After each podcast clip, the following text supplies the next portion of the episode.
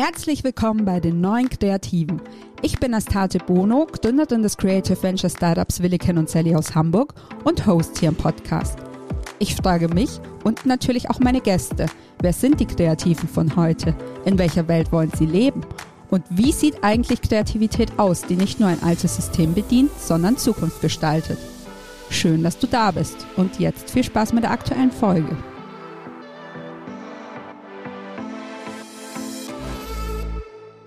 Ja, nach zwei Wochen ohne die neuen Kreativen endlich wieder willkommen zu einer neuen Folge. Heute mit Vivian Cora Heuer. Vivi ist aus meiner Sicht eine der spannenderen Persönlichkeiten, denen ich auf Instagram folge und auch eines der wenigen Profile, das meine persönliche Bubble ein wenig aufbricht. Sie schreibt über sich selbst, mit meiner Band Neue Deutsche Wahrheit bewege ich mich zwischen Popmusik und Performance. Solo widme ich mich der Musikvideoproduktion. Meine Queerness prägt meine Texte, Videos und visuellen Konzepte. Mit meiner künstlerischen Arbeit will ich kleine Welten erschaffen, in denen sich queere Menschen sicher supported und geliebt fühlen können. Genau darüber haben wir in dieser Folge gesprochen. Über ihre Queerness, ihre Band und darüber, wie sie sich eine ideale Welt vorstellt. Aber auch darüber, wie man mit kleinen Budgets ziemlich coole Musikvideos produziert. Darüber, dass sie bei ihrem ersten Release so ziemlich alles falsch gemacht haben, was man falsch machen kann. Über Machtstrukturen im Musikbusiness und über Feminismus und irgendwie auch über falsch verstandenen Feminismus. Zwischendrin wird es mal kurz ein bisschen konfus. Das liegt aber nicht an Vivi, sondern daran, dass ich krank war und mein müder Kopf manchmal nicht so wollte wie ich. Ich glaube trotzdem, es lohnt sich bis zum Schluss durchzuhalten. Viel Spaß! Hi Vivi, wir beide haben uns ja über Instagram kennengelernt und ehrlich gesagt, ich habe zumindest keine Ahnung mehr, wie oder warum oder wer zuerst wem gefolgt und überhaupt. Aber ich weiß auf jeden Fall noch, dass dein Profil mich angesprochen hat und du mich äh, und du mit deinem Auftritt auf jeden Fall auch gut zum Style unserer damaligen Gründung Dope Digital gepasst hast, sodass wir dich ja dann auch so für ein paar Postings engagiert haben. Und das war damals alles so ein bisschen 90s, so ein bisschen bunt, auch irgendwie so ein bisschen leck mich. Und seitdem haben wir uns, ich würde mal sagen, eher so ein bisschen gegensätzlich entwickelt. Also wir sind so ein Stück seriöser geworden und du bist noch glitzernder und pompöser und aus meiner Sicht ähm, auch selbstbewusster geworden, wenn ich das so sagen darf.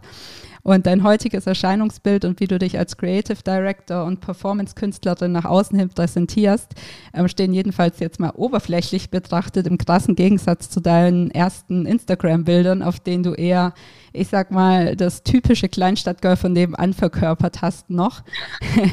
wie kam es denn zu dieser, äh, ich sag mal, krassen Entwicklung und wie bist du die Kreative geworden, die du heute bist? Also welche Situationen, Stationen und Menschen haben dich und dein Leben besonders geprägt? Ja, also damals äh, war irgendwie so Fotoshootings waren irgendwie so ein bisschen Thema bei mir, also so Modeln eher. Äh, und dann halt äh, so in Privatklamotten dann irgendwie äh, in Hamburg irgendwo posieren und sich dann ablichten lassen und dann irgendwelche Captions dazu schreiben und so. Ähm, also halt als Privatperson, das ist auch dann gar nicht mehr meins jetzt mittlerweile, äh, weil ich dann ja irgendwann äh, meine Band gegründet habe ähm, basierend auf einem Musikvideo von Culture Beat. Deren erste Single, Der Erdbeermund, ist eine Vertonung von einem Gedicht aus den 30ern, glaube ich. Ähm, und das hat, also das war wirklich auch so der Kickstart.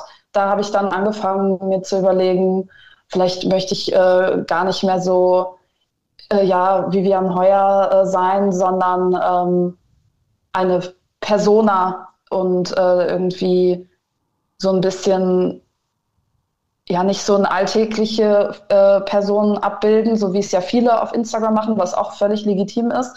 Aber äh, mein Fokus hat sich dann halt ähm, ja verändert und äh, ich hatte dann Lust, irgendwie ähm, mich anders anzuziehen, mich auf eine besondere Art und Weise vielleicht zu schminken und äh, mich auf der Bühne zu bewegen und äh, zu performen und so weiter. Und dieses Video war auf jeden Fall, äh, was ich da gesehen habe, hat mich so beeindruckt, weil es Theater Musik und Lyrik und äh, vor allem, da wurde auch nicht gesungen, sondern so Spoken Word vereint hat.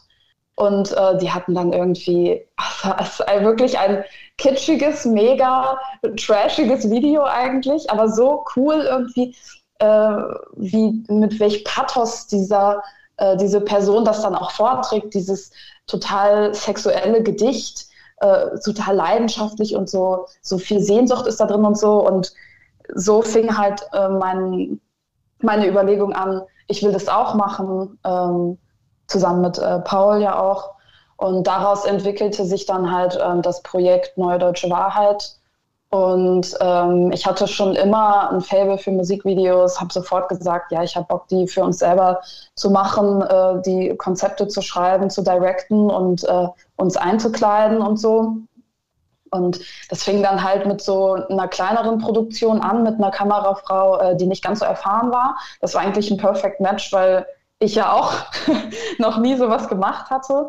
Und jetzt so im Rück, also wenn ich da jetzt so drauf zurückschaue, finde ich es eigentlich ähm, auch interessant, dass ich mir das sofort auch so zugetraut habe und sofort so gesagt habe, ja, ich mache das. Aber natürlich bleibt einem irgendwie auch manchmal nicht so viel anderes übrig, weil äh, man ja auch kein Geld hat dann, um irgendwelche Directors zu bezahlen oder vielleicht ist man auch noch nicht so tief in der Industrie drin und kennt noch nicht so viele Leute. Deswegen hat man dann zwangsläufig so das Gefühl, ich mache jetzt halt einfach alles mal selber. Aber natürlich meine Affinität zu Film, Musikvideos und äh, Fashion irgendwie hat sich halt so voll angeboten, dass ich das dann alles mache. Und ähm, das zweite Musikvideo war ja dann auch direkt so in der Kunsthalle und in so einem total krassen Atelier von so einem äh, Künstler aus Herford, den Paul dann kannte. Und äh, das hat einfach, ja, es hat einfach mega Bock gemacht. Im Schnitt saß ich dann auch immer dabei. Und ja, jetzt, also so entwickelte es sich. Manche Drehs waren äh, schöner, die wir hatten mit der Band, manche waren sehr lang. Und ähm, dann habe ich halt angefangen, auch für andere Leute sowas äh, zu erstellen, also so Konzepte und ähm, dann auch Regie zu führen am Set. Und das ist einfach das Geilste, was es gibt. Also wenn man da äh, Leute hat, die irgendwie Bock haben ähm, und äh, ja, dann und man, die haben auch so, wenn die so offen sind dafür, auch mal ein bisschen Quatsch zu machen so am Set. Das finde ich immer am besten.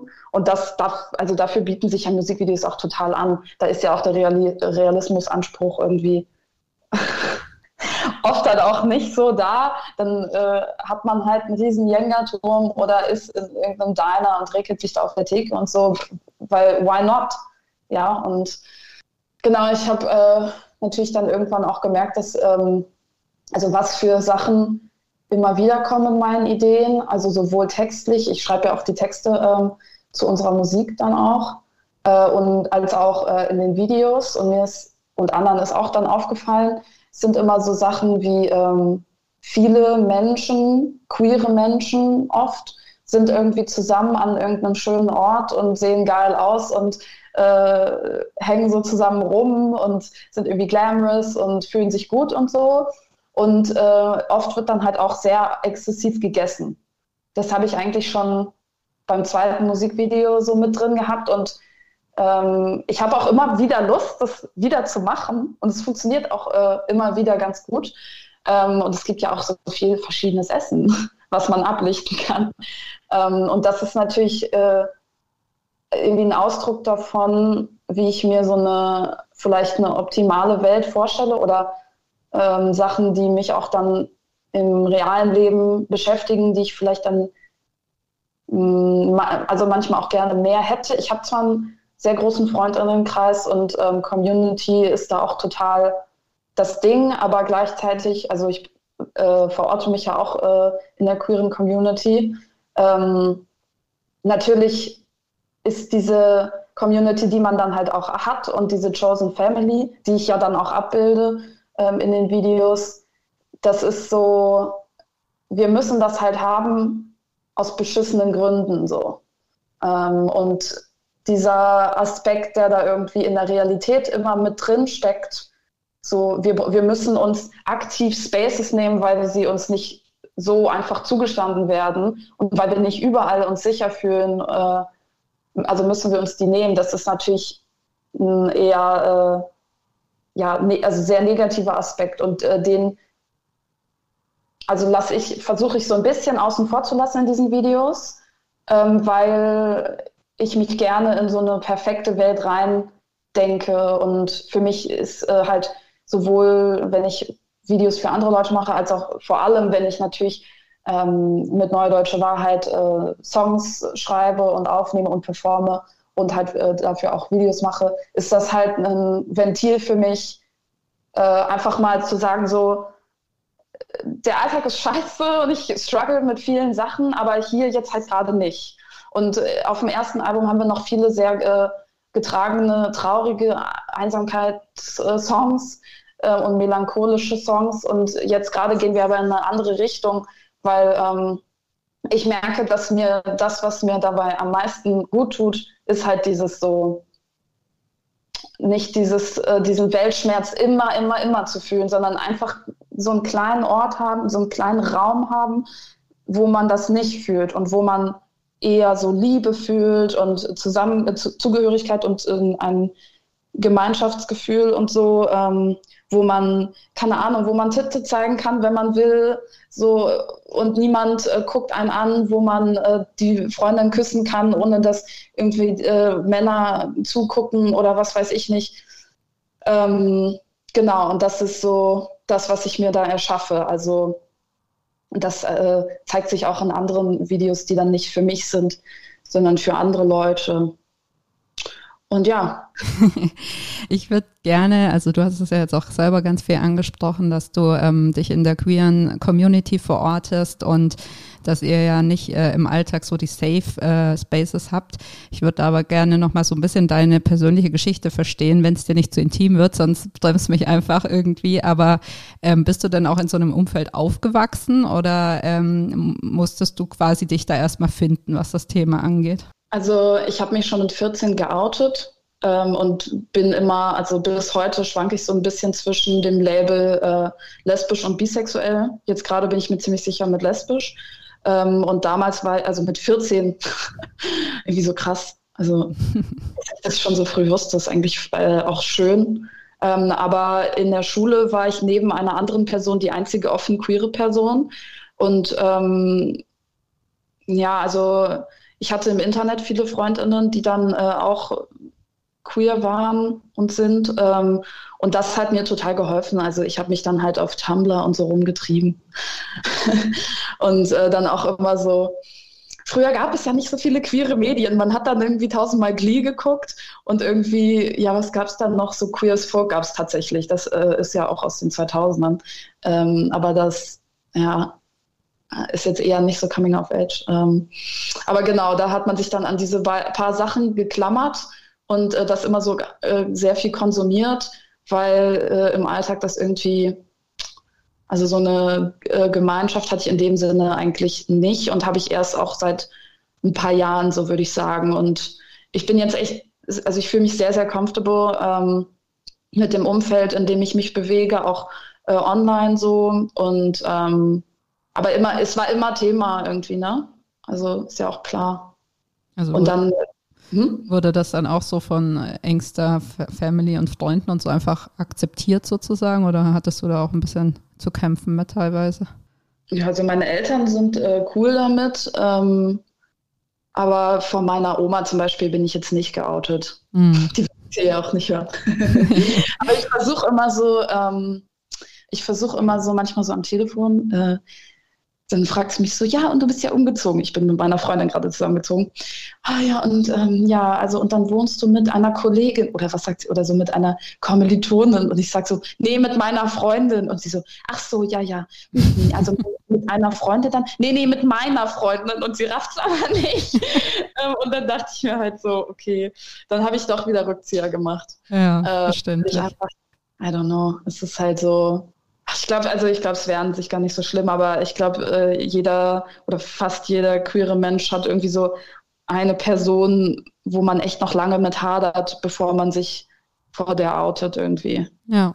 Ähm, jetzt hattest du ja auch gerade schon ein bisschen so angesprochen, dass natürlich auch so Serien und äh, so Kontaktpunkte damit waren relativ früh. Und wenn man jetzt, sag ich mal, die queere Szene nur von Netflix oder von aus irgendwelchen US-Serien kennt, äh, dann kommt einem das immer alles mega kreativ und mega schillernd vor. Wie erlebst du denn die queere Szene in Deutschland so? Also Hamburg hat ja nicht so eine große, ne? Und äh, also zumindest kommt es mir so vor, es gibt so ein paar Sachen, äh, aber queere Frauen, äh, habe ich das Gefühl, sind oft eh so ein bisschen außen vor. Ähm, Lesbenbars gibt es gar nicht äh, in Hamburg, soweit ich weiß. Und wenn dann, wenn es eine gäbe, dann wüsste ich es ziemlich sicher auch. Ähm, und das ist also so ein bisschen frustrierend. Es gibt jetzt so ein paar Leute, die so ein bisschen versuchen, äh, in der Stadt halt ähm, so Räume auch zu schaffen, zum Beispiel so Stammtische oder, oder letztens war es, hieß es irgendwie so, äh, die wunderbar stürmen und dann irgendwie mit äh, ganz vielen Lesben da in der Wunderbar ähm, irgendwie sich austauschen und äh, obwohl man sich noch gar nicht so kennt, dann halt sich äh, zu connecten. Das hat jetzt Wiki Riot äh, irgendwie an, äh, also sich so überlegt. Und das war jetzt vor ein paar Tagen und da war ich aber leider nicht da. Aber sowas finde ich super äh, geil. Und ich meine, wenn man jetzt nicht von irgendwelchen Institutionen oder so solche Räume kriegt oder vielleicht gibt es Veranstaltungen, die irgendwie einen auch äh, als Zielgruppe sehen, aber man fühlt sich davon jetzt nicht so besonders angesprochen, dann ist natürlich die logische Konsequenz vielleicht auch, dass man selber dann sich sowas ähm, also selber sowas dann macht einfach. Also man hat ja die Möglichkeit und wenn es einfach nur ist, auf Instagram zu schreiben, äh, hey, wer Lust hat, kommt doch auch vorbei. Das reicht ja auch schon. Das ist ja eigentlich voll das, was ich mir wünsche. Ja. Also da, da bin ich jetzt äh, ganz happy, dass sowas von so ein paar Einzelpersonen jetzt ähm, so ein bisschen kommt. Aber an sich, es gibt auch echt wenig Flinterpartys in Hamburg. Also das finde ich auch ein bisschen schade. Natürlich Manchmal umgebe ich mich auch gerne mit schwulen Männern, aber meistens eigentlich lieber mit Flintermännern. So. ja. Ähm, und das ist irgendwie in Hamburg nicht so das Ding. Okay, schade. Wobei du damit auch so meine nächste Frage eigentlich so ein bisschen beantwortet hast, weil ich habe mir halt so ein bisschen die Frage gestellt, bist du in diese Szene reingekommen und die haben quasi deine kreative Ader mitgepusht, äh, dich dann mit den entsprechenden Menschen zu umgeben oder bringst du das eher von außen mit sozusagen und ähm, so wie ich das jetzt raushörte, bringst du das eher alles von außen mit und versuchst dann auch da ja was mit aufzubauen? Ja, also natürlich, man also ich bin immer von, oder man ist ja immer irgendwie davon beeinflusst, was für äh, Erfahrungen man so hat und wie, wo man sich äh, in Bezug auf Identität dann halt sieht. Aber ja, also da, zu sagen, queere Community ist ja auch eh so ein bisschen abstrakt. Ne? Also letztendlich ja, ist meine queere Community, sind halt meine Friends. Ja. Und die äh, inspirieren mich natürlich auch total. So. Ja, Friends ist ein gutes Stichwort, weil mit deinem Friend Paul hast du ja dein Bandprojekt zusammen gestartet, hast ja gerade auch schon ganz viel äh, darüber erzählt und ähm, kannst du uns trotzdem noch mal so ein bisschen mit in die Anfänge nehmen? Also wie ähm, also mich würde vor allem auch mal interessieren, wie ist eigentlich euer Name entstanden, Neue Deutsche Wahrheit. Und ähm, mir kommen eure Videos auch so vor, also ihr bedient ja schon irgendwie eine gute Mischung aus Trailerpark und pompöser Dekadenz.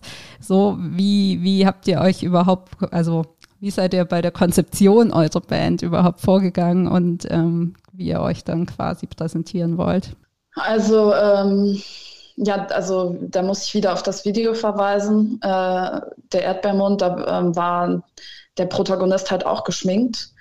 Und ich wusste auch sofort, ich will irgendwie, dass wir so ähnlich aussehen. Damals hatte ich ja ähm, noch so ein bisschen längere Haare, aber ähm, ansonsten wollte ich halt, dass wir immer gleich geschminkt sind und irgendwie äh, so ein bisschen ähnlich androgyn angezogen sind. Und dieses Doppelgängermotiv äh, war immer schon irgendwie so ein Thema für mich. Es gab auch mal, also es gibt so ein Buch, was äh, nach Hemingways Tod erschienen ist, also ich bin jetzt wirklich kein Hemingway-Fan, aber dieses eine Manuskript, was auch total unfertig war, aber wurde trotzdem natürlich rausgegeben, ähm, das heißt The Garden of Eden. Und da geht es um so ein äh, Heteropaar, was auf Flitterwochen ist. Und ähm, die Frau will immer mehr aussehen wie, also sie will immer so das deren Aussehen so angleichen. Also sie lässt sich dann die Haare schneiden und immer kürzer und immer kürzer und sagt dann immer zu ihrem Mann, ja, äh, nenn mich doch äh, Peter oder äh, also ich bin dein Boy und du bist mein Girl oder sowas und ähm, eigentlich so ein bisschen Call Me By Your Name mäßig. Äh, nur, dass natürlich dieser Gender-Aspekt noch krass äh, mit drin ist und sie möchte halt äh, ja alle Maßnahmen vornehmen, dass die beiden sich ähneln und aussehen wie Brüder. Und das fand ich irgendwie interessant, gerade weil man Hemingway immer so äh, bestimmte Sachen äh, zuschreibt, so dass er eigentlich ja gar nicht irgendwas mit Queerness zu tun hat, sondern so hypermaskulin ist, was ich eigentlich gar nicht finde. Aber gut, ich habe Germanistik studiert, man merkt es, oder? ja, darauf wollte ich tatsächlich auch noch raus, wie du eigentlich darauf gekommen bist, Germanistik zu studieren. Aber das machen wir nachher vielleicht noch. Jetzt bleiben wir erstmal bei der Band. Genau. Und das äh, also fand ich interessant und äh, das ist auf jeden Fall ein Aspekt, der auch dann manchmal in Texten so durchkommt. Und für Paul war es natürlich total neu. Der hat sich halt nie geschminkt oder groß überlegt, was ziehe ich jetzt an und so. Ähm, aber ähm, er hatte schon Lust natürlich drauf und fand es auch total aufregend. Wir haben gestern gerade noch darüber geredet, wie ähm, nervös er war, als er das erste Mal Make-up getragen hat, ähm, also außerhalb von Bühnenkontext und so. Also was ich auch total verstehe, weil männlich gelesene Personen, die dann irgendwie so ein bisschen äh, geschminkt sind oder äh, vermeintlich feminine Klamotten tragen, das äh, fällt natürlich dann mehr auf, als wenn ich jetzt in äh, Baggy Jeans und Jackett rumlaufe. Und ist dann natürlich auch, also so ein bisschen vielleicht auch Angst äh, vor den Reaktionen ist natürlich auch immer dabei. Aber er meinte, dass er jetzt sich voll comfortable fühlt und in bestimmten Situationen, so am Wochenende waren wir halt auf einem Festival, haben da gespielt und nach dem Auftritt äh, hat er sich halt nicht sofort abgeschminkt, sondern fand es voll schön, dann noch im Make-up rumzulaufen und ähm, viele Leute reagieren ja dann auch äh, ganz äh, positiv darauf und so. Also da ist auf jeden Fall seine Entwicklung gewesen. Bei mir hatte auch viel mit Haaren zu tun. Also ich hatte ja ganz früher, als wir uns auch kennengelernt haben, ganz lange Haare. Mhm. Und dann wurde es immer kürzer und jetzt äh, habe ich den sogenannten Playmobil-Haarschnitt. ähm, und irgendwie sieht man sich und zwischendurch auch Baskat und naja, er hat halt eine Glatze und dann ist natürlich das ähnliche Aussehen auch wieder Thema gewesen. Je kürzer die Haare, desto ähnlicher sieht man sich dann halt auch und so.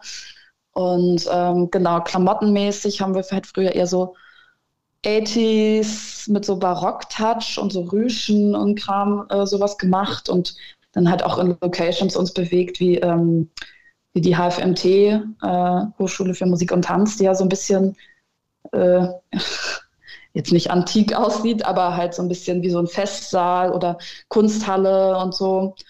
Und mittlerweile sind wir davon auch ein bisschen weg und bewegen uns eher Richtung 90er, 2000er so und äh, haben auch Bock auf so richtig einfach nur Tanzmusik und halt so, keine Ahnung, so ein bisschen cheeky, flirty Vibe so. Das ist eher unser Ding und auch klamottenmäßig gehen wir dann natürlich jetzt auch eher so in diese Richtung. Mhm. Ähm, und wie entstehen eure Songs und Texte? Schreibst du, schreibt er, schreibt ihr zusammen? Wie, wie macht ihr das?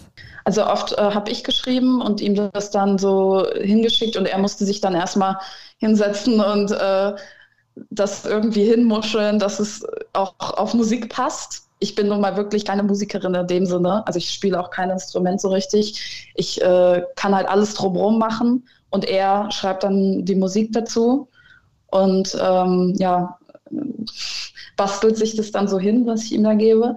Aber letztens hatten wir auch mal eine Woche ähm, zusammen auf einer Mühle verbracht und haben dann auch zusammengeschrieben. Und das funktionierte auch echt ganz gut. Also ich finde es sowieso ganz, ähm, ganz schön. Dann kann man sich da immer die Impulse so hin und her werfen und man schreibt nicht in so ein Vakuum rein. Ich habe vor allem ganz oft das Gefühl, ich schreibe dann so einen Text und bin dann so, oh nee, wenn ich dem das jetzt schicke, oh, dann findet er das bestimmt blöd, aber traut sich nicht, mir das zu sagen.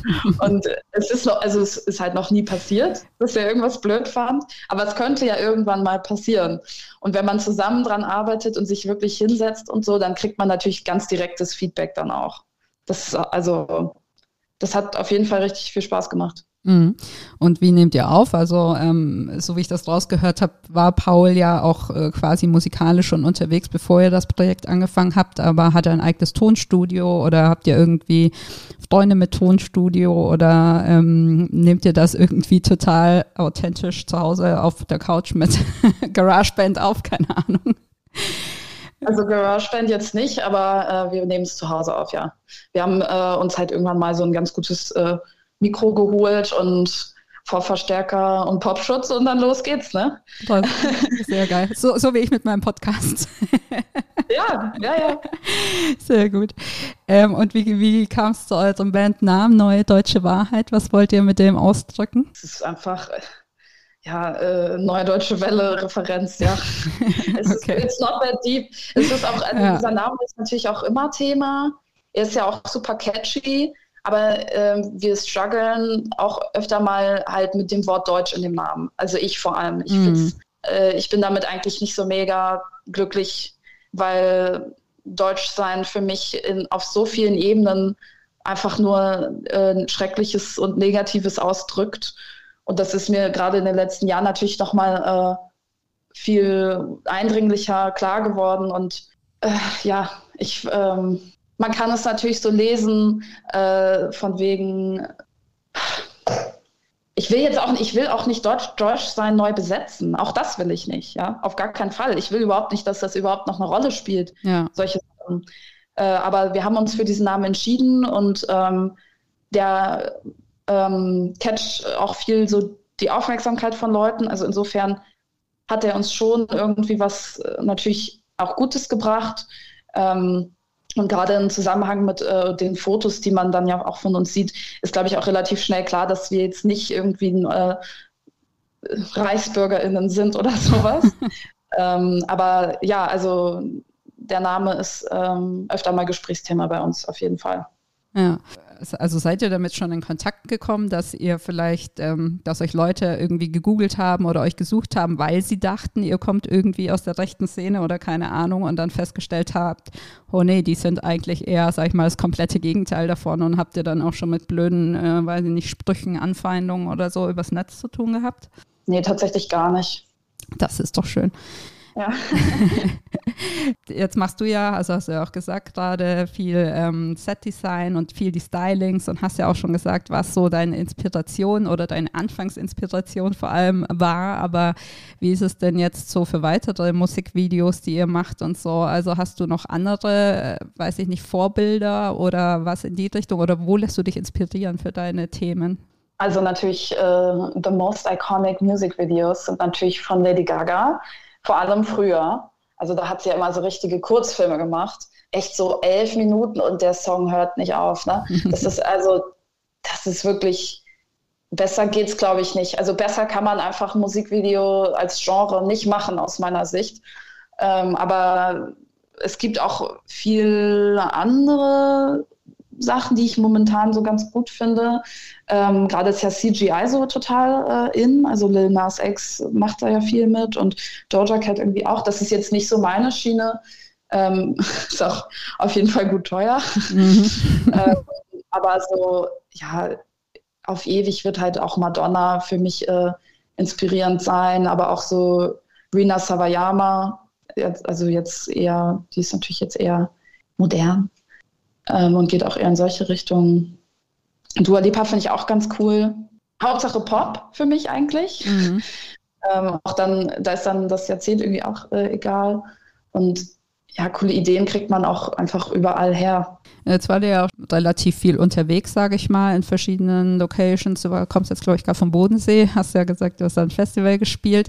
Ähm, wie kam es denn so zu euren ersten Auftritten oder ähm, sind das auch noch alte Connections irgendwie von Paul in die Szene oder werdet ihr angesprochen von Leuten, die euch irgendwo im Netz sehen oder ähm, genau? Paul hat halt hat Blues, äh, also Richtung Blues Rock so gemacht. Deswegen okay. hatte alles, was er damals gemacht hat, ist äh, irgendwelche BookerInnen, die ihn vielleicht noch kennen, das hat dann natürlich gar keinen Einfluss auf unsere Band, ja. ähm, weil die Schnittmenge oder, äh, oder wie sagt man so, die Schnittpunkte genau zwischen den beiden Projekten sind eigentlich null. Ja, okay. ähm, es war irgendwie auch ein wenig größenwahnsinnig, was wir gemacht haben. Halt auch wirklich gar keinen Plan von irgendwas haben, wie man heutzutage released. Einfach sagen, okay, wir machen eine Single und dann einen Monat später sofort das Album. Also ohne irgendwas. Ja. Ambitioniert. Und dann, total. Und dann halt, ja, wir haben ja neun Songs. Ja, dann machen wir doch als allererstes Konzert in unserem Leben direkt mal eine Headliner-Show als Release-Show, mieten dann irgendeine Location an, holen da 80 Leute rein und äh, ja, also Geil. wir haben dann in der Hebebühne in Altona halt gespielt und boah, wenn ich, also es ist ja auch alles gut gelaufen, ja, aber ähm, es ist eigentlich nicht so, wie man es anstellt. Wir dachten halt, wir, ich höre ja immer Alben von vorne bis hinten und so möchte ich dann auch, dass meine Kon äh, Musik konsumiert wird. So war irgendwie unter anderem dann auch der Gedanke und deswegen kam das Album so schnell. Okay, verstehe. Also einfach mal alles ignoriert, wie man es heute macht. Ich glaube, also ich persönlich habe es nicht mal bewusst ignoriert. Ich wusste es einfach ja, nicht. Okay. Ich dachte so, ja, machen wir einfach mal so. der, ähm, wir haben so ein, halt so ein äh, Distro-Deal mit ähm, einer Person, die wir kennengelernt haben. Und der stellt dann unsere Musik halt auf Spotify und Co. hoch. Mhm. Und der war auch so, Leute, was macht ihr da? Das ist nicht üblich. Wir so, ja, egal. hey, der Erfolg gibt euch recht. ja, wir haben halt dann auch in dem ersten Jahr äh, so Altonale gespielt. Also wir haben äh, auch ein paar Booking-Mails dann verschickt, also so von wegen, hallo, wir sind Neue Deutsche Wahrheit und unsere Musik ist so und so, wir wollen gerne da auftreten. und äh, dann haben wir tatsächlich auch ein paar Gigs bekommen. Es war echt ein total irres Jahr. Dann war noch Popkultur in Berlin, wo ähm, dann halt sowohl ein Auftritt anstand, als auch dann halt natürlich so viel Networking und Workshops. Und da haben wir auch so viele Leute kennengelernt, waren total im Rausch einfach und dann waren noch ein paar Support-Gigs und dann irgendwann Corona. ja, super, geil. Mhm. aber ähm, ist doch gut angelaufen auf jeden Fall. Wie ist es denn, also was habt ihr vor damit? Also ist es für dich eher wirklich Hobbyprojekt, sage ich mal, oder ist das was, wovon du auf Dauer auch gerne leben wollen würdest? Es war von Anfang an klar, wir wollen berühmt werden. Ja, drunter machst du es nicht, ne? Nee. Also ich bin jetzt schon, wir sind im dritten Auftrittsjahr, langsam wird es mal Zeit. Ja, sehr gut. genau, und ich habe ja vorhin schon gesagt, oder du hast es kurz angesprochen, du hast eigentlich Germanistik studiert. Wieso hast du denn eigentlich Germanistik studiert und äh, strebst du an, daraus auch irgendwie noch äh, was Berufliches zu machen oder bleibst du jetzt auf jeden Fall in der Musikrichtung und in der konzeptionellen Richtung? Ich habe studiert, weil ich Bock drauf hatte, äh, nicht weil ich irgendwie irgendeinen Job dann damit äh, machen wollte. Und es gibt auch einfach keine Jobs, die man mit einem Germanistikstudium äh, so wirklich machen kann, außer halt äh, weiter an der, also im akademischen Kontext bleiben oder irgendwie so ein Lektorat oder so die Richtung. Das finde ich alles so ätzend.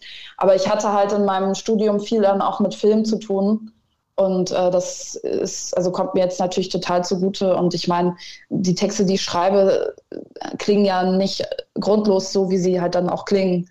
Und ähm, ich lese mega gerne und so, aber dieses Studium, ich mache jetzt, also ich stehe jetzt kurz vor der Masterarbeit, ich werde es abschließen und dann werde ich der Uni den Rücken zukehren und nie wiederkommen. Weil echt, also das ist so, wenn ich mir vorstelle, ich müsste da jetzt noch einen Doktor schreiben oder und dann da irgendwie noch weiter sein, das ist doch wirklich lebensfeindlich. Also das ist ja total prekär da. Also man hat dann immer so befristete Aufträge, dann weiß man nicht, oh, wie geht es danach weiter und so. Also nee, das ist wirklich nichts. Wie kam das, dass du so viel mit Film zu tun hattest? Hast du da noch irgendwelche Nebenfächer belegt, die irgendwas mit Film äh, zu tun hatten? Oder war das ja, einfach das Teil so des Studiums? Sorry. Medien- und Kommunikationswissenschaften überschneiden sich oftmals mit äh, Germanistik. Mhm. Oh, Sorry, ich habe eine Vogeluhr. der, der Kuckuck wollte auch mit in den Podcast. oh Gott, das dauert auch immer so lange. Ist ja auch zwölf, er muss ja jetzt zwölfmal ja, quietschen. Ja, genau. ähm, also äh, Medien- und Kommunikationswissenschaften überschneiden sich oft mit Germanistik aus irgendwelchen Gründen. Mhm. Ähm, und dann hat, also ergibt sich das halt manchmal. Manchmal untersucht man ja auch Filmdialoge dann äh, unter, also unter linguistischen Aspekten oder sowas. Nur so als Beispiel. Ja, wie bist du denn eigentlich mit deinem ähm, Instagram-Profil aufgestellt? Also ähm, du hast ja, glaube ich, weiß ich nicht, um und bei 1500, 1700 Follower, irgend sowas in die Richtung. Fällst ja mit fast schon in den Mikro-Influencing-Bereich. Also ähm, machst du machst du auch Geschichten über Instagram, die dir irgendwie ein bisschen Geld in die Kasse spülen oder ist das komplett ähm, einfach nur dein Ding sozusagen? Nee, gar nicht, will ich auch gar nicht. Also Instagram stresst mich eh mega doll. Äh, also vor allem mein privater ähm, Account, weil ich äh, natürlich irgendwie, ich bin politisch aktiv und mir ist es super wichtig, über Sachen äh, dann auch zu reden, aber dieser Zugzwang, dann immer sich, überall zu äußern zu müssen, das stört mich halt extrem. Und ich möchte auch gar nicht, dass Leute so, ähm, so viel irgendwie meine Meinung so wichtig finden, weil ist sie halt letztendlich auch nicht unbedingt. Natürlich äh, möchte ich auch einen Beitrag dazu leisten. Also ich habe halt schon so ein bisschen Reichweite, aber also wirklich nicht viel. Das ist wirklich nicht viel. Ähm, aber früher war es äh, deutlich mehr. Da habe ich dann auch äh, öfter mal meine Meinung in die Kamera gequatscht und ich finde es einfach so, also wenn ich mir jetzt so angucke, was ich da früher manchmal so geschrieben oder gesagt habe, ich finde es okay, aber irgendwie auch so naiv, äh, nicht so ganz informiert. Und ich bin mir halt sicher, wenn ich das jetzt machen würde, dann äh, würde ich in einem Jahr genauso auch wieder darüber denken. Und ich glaube, es gibt Leute, die sehr viel kompetenter sind als ich und deren Sachen teile ich dann, mhm. anstatt halt meine bescheuerte Meinung zu irgendwas, außer es betrifft mich jetzt vielleicht, dann überlege ich mir vielleicht doch mal da irgendwas, meine Sicht der Dinge zu schildern. Aber grundsätzlich, äh, genau, und also Bewerbung machen für irgendwas äh, ist auch wirklich jetzt nicht irgendwas, was ich machen will, also wofür denn auch? Keine Ahnung.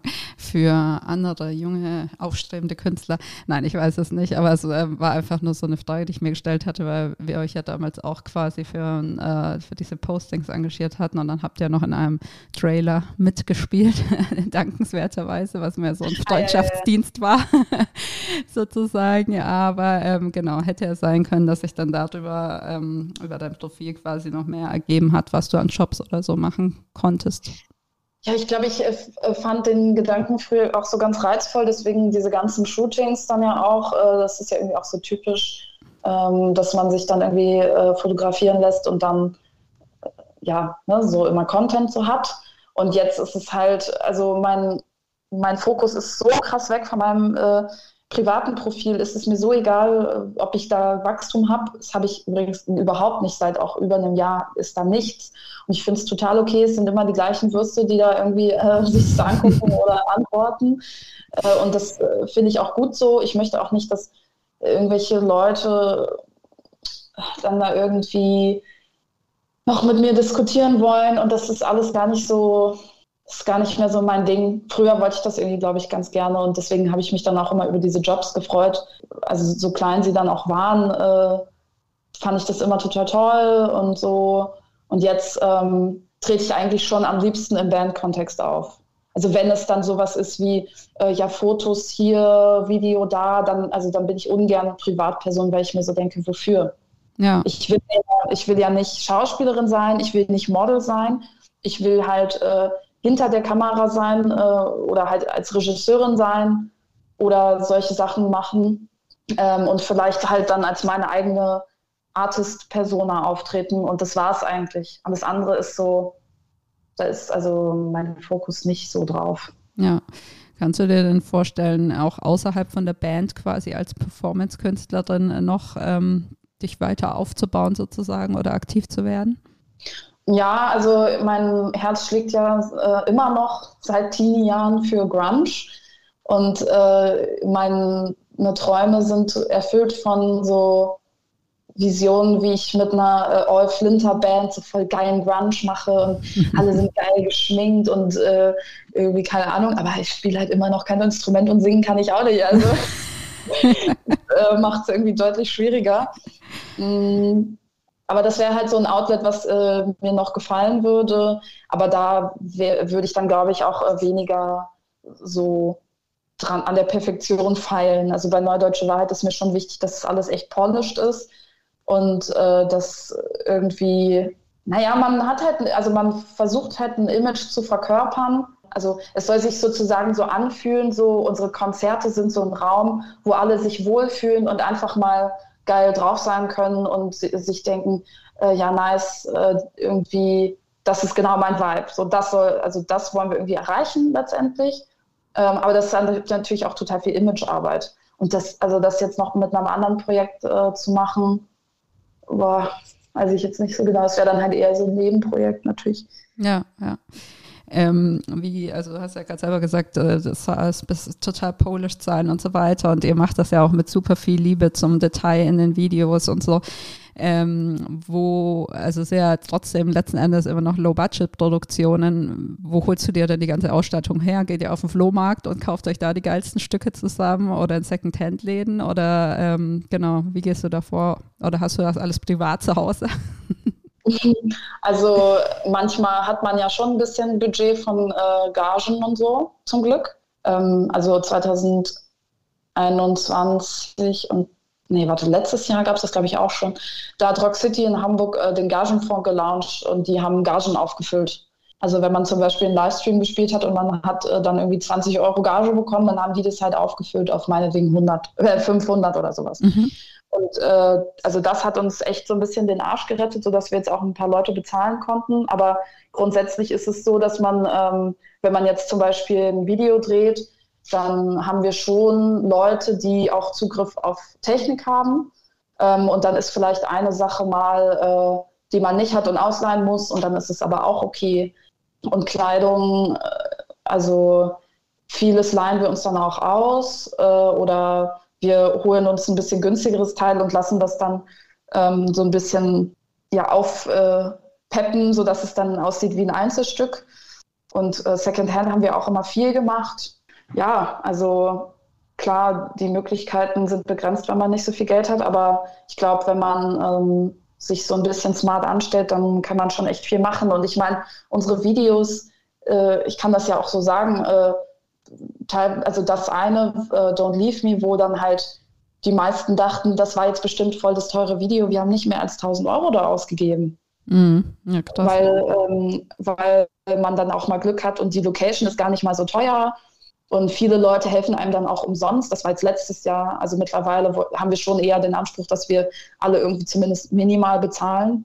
Äh, genau, und dann halt äh, Outfits äh, leihe ich mir von meiner Mitbewohnerin vielleicht mal oder dann holt man sich halt mal was von HM, obwohl man das jetzt nicht so abfeiert, dass es halt Fast Fashion ist, aber ja gut, dann ist es halt so. Und äh, wenn man dann halt ähm, irgendwie noch eBay Kleinanzeigen be bemüht, dann hat man manchmal Glück und es ist halt wirklich günstig. Ja, ja.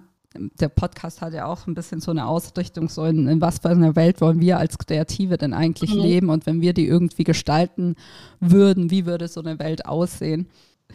Also natürlich äh, die Videos, die ich mache und äh, die Musik, die ich ja dann auch mache, zielt ja genau darauf ab, eben, also wie ich schon erwähnt habe, äh, so eine Welt zu erschaffen, die wir gerade noch nicht haben, die wir aber in, ein Stück weit schon finden können. Es ist ja jetzt nicht äh, alles äh, schrecklich, also man wird immer so hart konfrontiert mit so, alles ist gerade schlimm und äh, wenn was passiert, dann passiert aber auch wirklich alles auf einmal und das kriegen wir natürlich auch alles mit, weil wir äh, im Internet unterwegs sind und das kann dann oft auch so wirken, als wäre alles hoffnungslos und so und mir ist halt wichtig zu betonen, tun, dass es eben nicht so ist, weil wenn wir so die Welt sehen, natürlich ist es auch ein Privileg, dann auch mal zu sagen, nein, aber es gibt auch positive Sachen. Das meine ich jetzt auch gar nicht so im Sinne von, einem geht es schlecht und einem belastet was und dann sagt man so, ja, aber sieh doch die positiven Sachen. So meine ich das nicht, sondern eher auch so auf mich bezogen,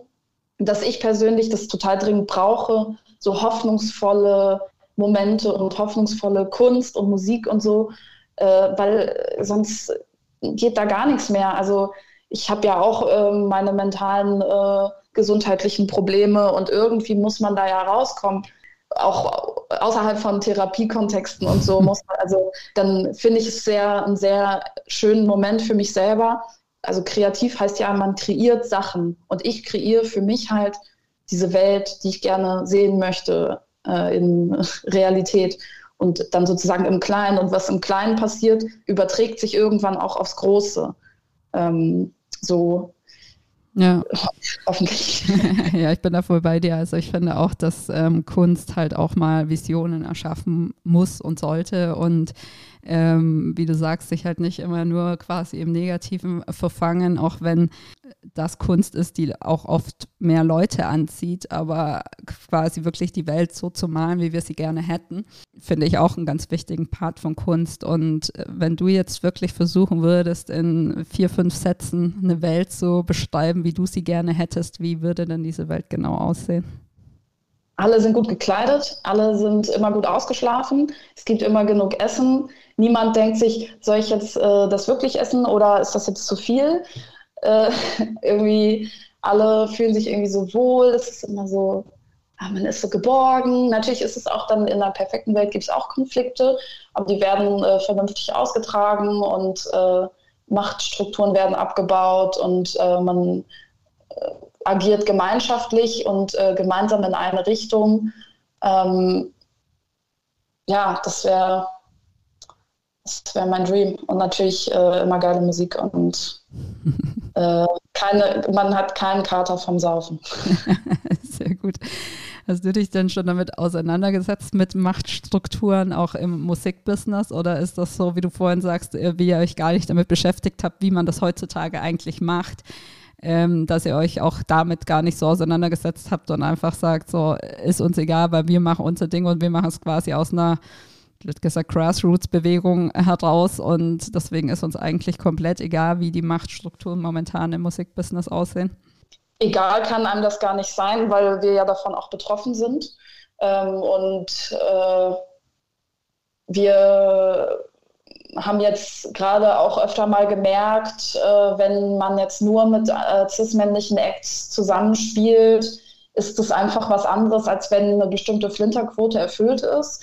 Und deswegen gehen wir normalerweise auch nach einem Inclusion Rider, der 50% Flinteranteil auf der Bühne auch dann vorsieht. Mhm. Und die, also viele Veranstalten reagieren auch äh, relativ positiv darauf.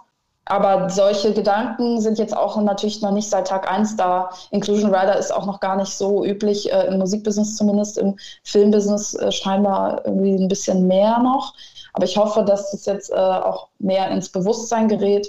Aber ja, natürlich, äh, also mir fällt es immer auf. Mir fällt es auch seit Tag 1 auf, dass natürlich bestimmte Acts bevorzugt werden und äh, irgendwie mit äh, vermeintlich oder zumindest augenscheinlich Low-Effort-Projekten doch sehr schnell sehr berühmt werden, obwohl man das Gefühl hat, wo, also wo ist jetzt gerade der Mehrwert, wo ist jetzt gerade irgendwie die Uniqueness. Also man hat das Gefühl, und das ist, also es ist nicht nur ein Gefühl, es ist halt einfach so, dass ich will das jetzt auch validieren, ähm, meine eigenen Wahrnehmung, dass man äh, mit bestimmten Projekten mehr äh, leisten muss, um wahrgenommen zu werden, mhm. als jetzt äh, cis-männliche Projekte vielleicht.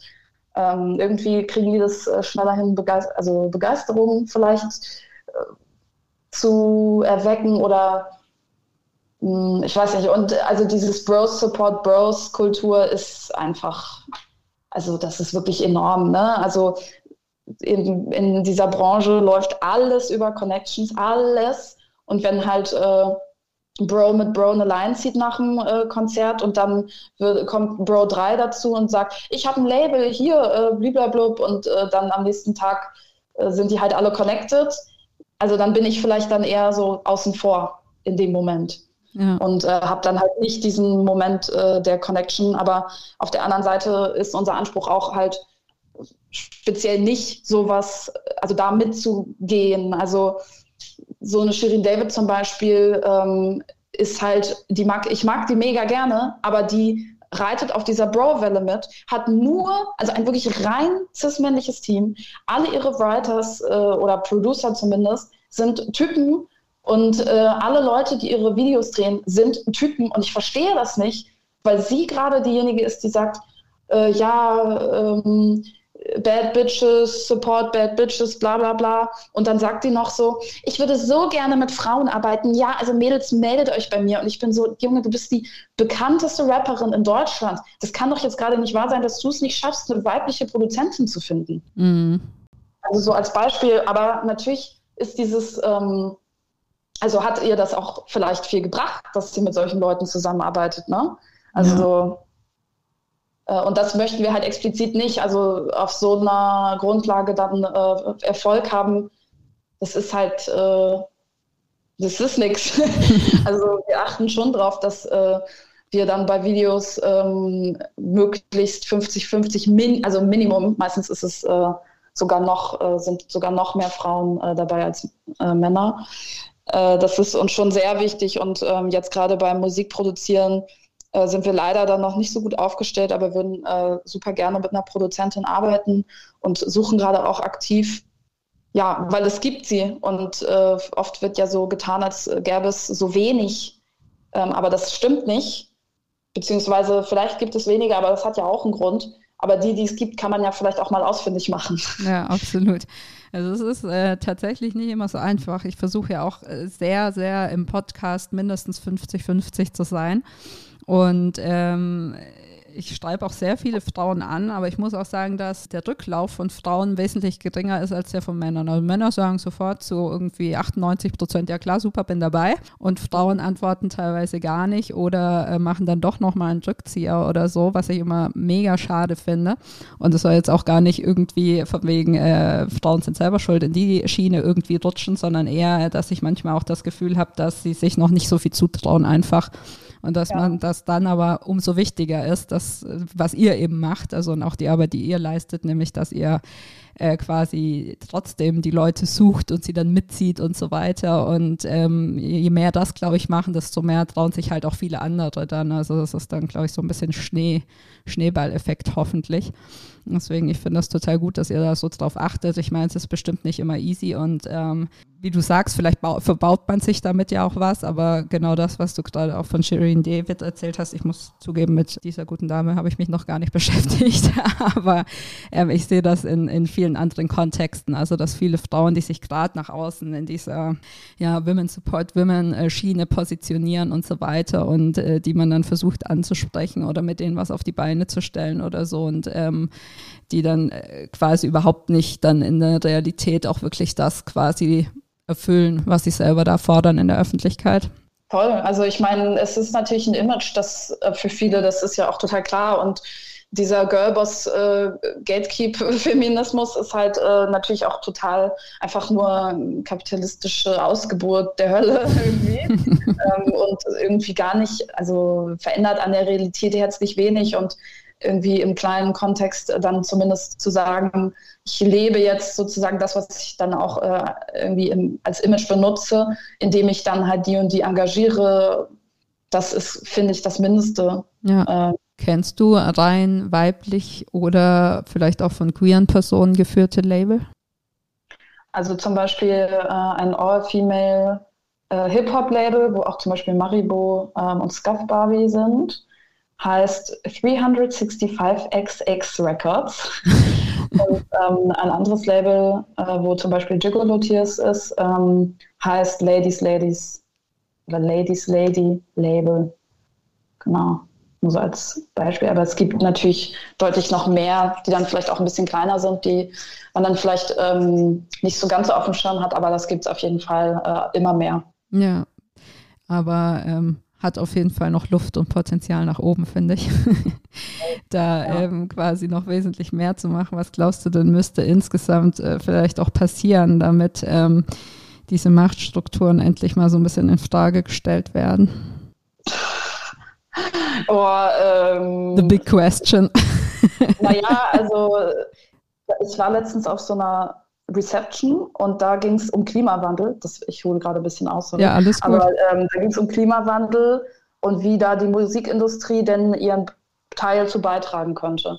Und es haben acht Leute geredet und niemand hat das Wort Kapitalismus benutzt. Und das hat mich total schockiert, weil die haben dann, ich will jetzt hier niemanden slandern, ich hoffe, niemand hört das, das ist dann auch nicht, aber ich bin fast explodiert, weil da Leute dann über Catering geredet haben, veganes Catering. Und äh, da sitzen dann irgendwie Leute wie ich, wir haben 1000 Follower auf Instagram und kriegen 500 Euro Gage pro Konzert und fahren mit der Bahn zweite Klasse zu dritt äh, da irgendwo hin. Und die wollen äh, jetzt, dass ich auf meinen Tagrider schreibe, veganes äh, Catering. Okay, ja, kann ich machen, stört mich nicht, habe ich gar kein Problem mit. Aber was ist das denn für ein Tropfen auf dem heißen Stein? Ja. Ne? Und äh, das hat mich irgendwie so, also ich finde ich fand es irgendwie krass. Und genauso, wenn es jetzt um so Gender- und Verhältnismäßigkeiten geht in, in, der Branche, in der Branche spiegelt sich ja nur das, was die gesamte Gesellschaft macht und äh, was da irgendwie abläuft. Ähm, und äh, Kapitalismus profitiert von, vom Patriarchat und andersrum und ähm, von äh, Queerfeindlichkeit und so weiter. Und ähm, äh, wir sind so tief im Kapitalismus drin, dass wir uns gar nicht mehr vorstellen können, dass es was anderes gibt. Und deswegen wird oft dann so äh, versucht, innerhalb des Systems, also innerhalb des kapitalistischen Systems, Sachen zu machen, die den Kapitalismus besser machen sollen, wenn der Kapitalismus darauf aufgebaut ist, dass äh, bestimmte Sachen so sind, wie sie sind und Diskriminierungsstrukturen so sind, wie sie sind. Und ich glaube, dass wir so nicht weiterkommen und dass wir dann irgendwann das Dead End erreichen und wir sind dann immer noch bei Fight Like a Girl auf T-Shirts gedruckt äh, von H&M und irgendwie äh, äh, Pride-Flagge irgendwie bei Karstadt an der, über dem Haupteingang im Juni. So. Und ich glaube, wenn wir wirklich wollen, dass sich wirklich was ändert, dann muss sich auch gesamtstrukturell irgendwie was ändern. Ähm, aber das ist natürlich äh, jetzt ziemlich äh, grundlegend und groß gedacht. Ähm, wenn ich jetzt so äh, klein, also so, dass es so ein bisschen mehr accessible ist. Es ist ja auch mal gut, so ein bisschen praktischer dann so ranzugehen. Aber ähm, dann sind natürlich diese Inclusion Rider und so Quoten und so weiter, ist natürlich erstmal man denkt sich so, ja, aber das ist doch voll doof, dass man das überhaupt braucht. Ja, aber es würde, es äh, gibt sozusagen den Kickstart dahin, dass irgendwann das ganz normal ist, also das so total normalisiert ist, dass das ausgeglichen ist beim Booking.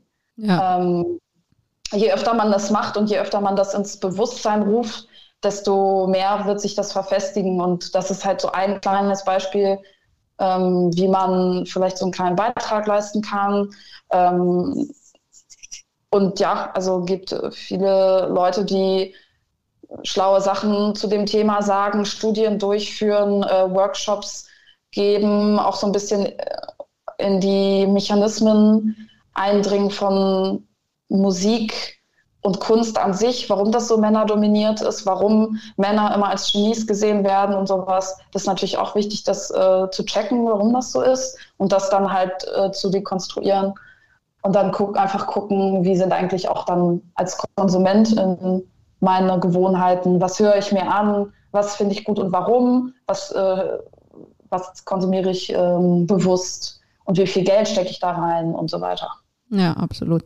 Ich hatte ja auch in einer meiner letzten Folgen mit Kerstin Gold darüber gesprochen, da ging es mehr um den Kunstmarkt ähm, im Sinne der Malerei aber dass äh, da ja auch immer mehr weibliche Kaufkraft in den Markt kommt, dadurch, dass Frauen heutzutage besser bezahlte Jobs haben und auch vielleicht andere oder e teilweise ähnliche, teilweise auch andere Statussymbole dann übernehmen wie Männer und ähm, es aber auf jeden Fall eine Tendenz gibt, dass Frauen auch öfter Frauen kaufen. Und mhm. das ist ja vielleicht auch ein Thema, das dann auf Dauer vielleicht auch äh, die Musikbranche ein bisschen, bisschen aufwirbeln kann sozusagen. Ähm, wie es denn weiter? Was hören wir ähm, als nächstes von Neue Deutsche Wahrheit und arbeitet ihr schon am nächsten großen Album? ja, tatsächlich schon. Also nächstes Jahr äh, ist ein Album geplant, ja. Sehr gut. Wisst ihr schon, wann es rauskommen soll? Ungefähr. Also eher Frühjahr, eher Herbst. Nee, eher Herbst. Also für ein Album braucht man wirklich mal Geld, ne? Ja. Ich habe gerade so gesagt, ja, man kann mit wenig Geld viel machen. Ja, aber mit äh, 2000 Euro ein Album rausbringen, das kann man sich auch dann sparen, so ein bisschen. Ja. Habt ihr auch schon mal was äh, ein bisschen in Richtung Crowdfunding gemacht oder angedacht oder könnt ihr euch das vorstellen? Auf jeden Fall. Also wir beantragen gerade nochmal Förderung. Ähm, haben wir leider noch nie bekommen.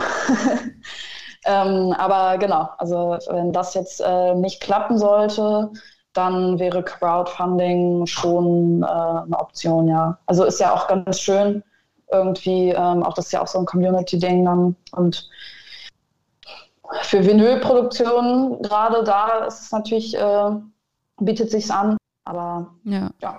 Wo, wo beantragt ihr denn eure Förderung? Was gibt es denn da so in Deutschland für junge Musiker? Initiative in Musik ist natürlich die größte Popförderung, mhm. aber leider auch die undurchsichtigste.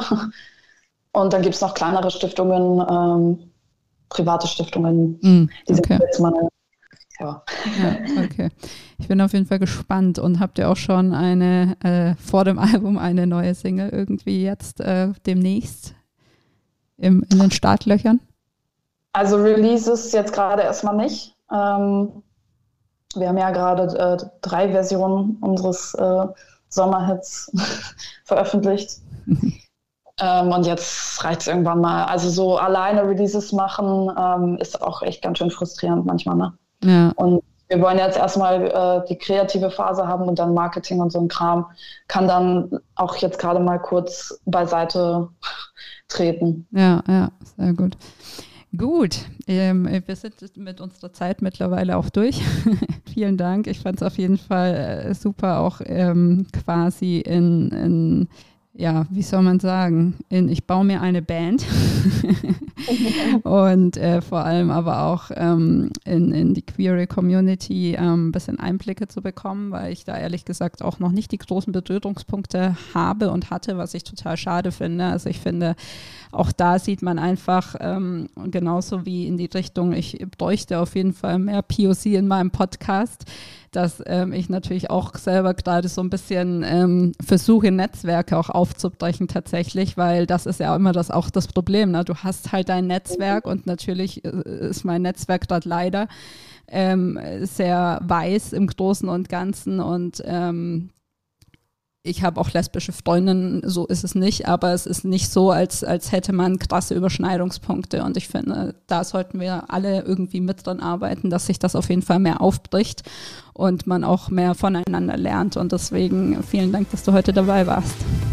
Ja, sehr gerne.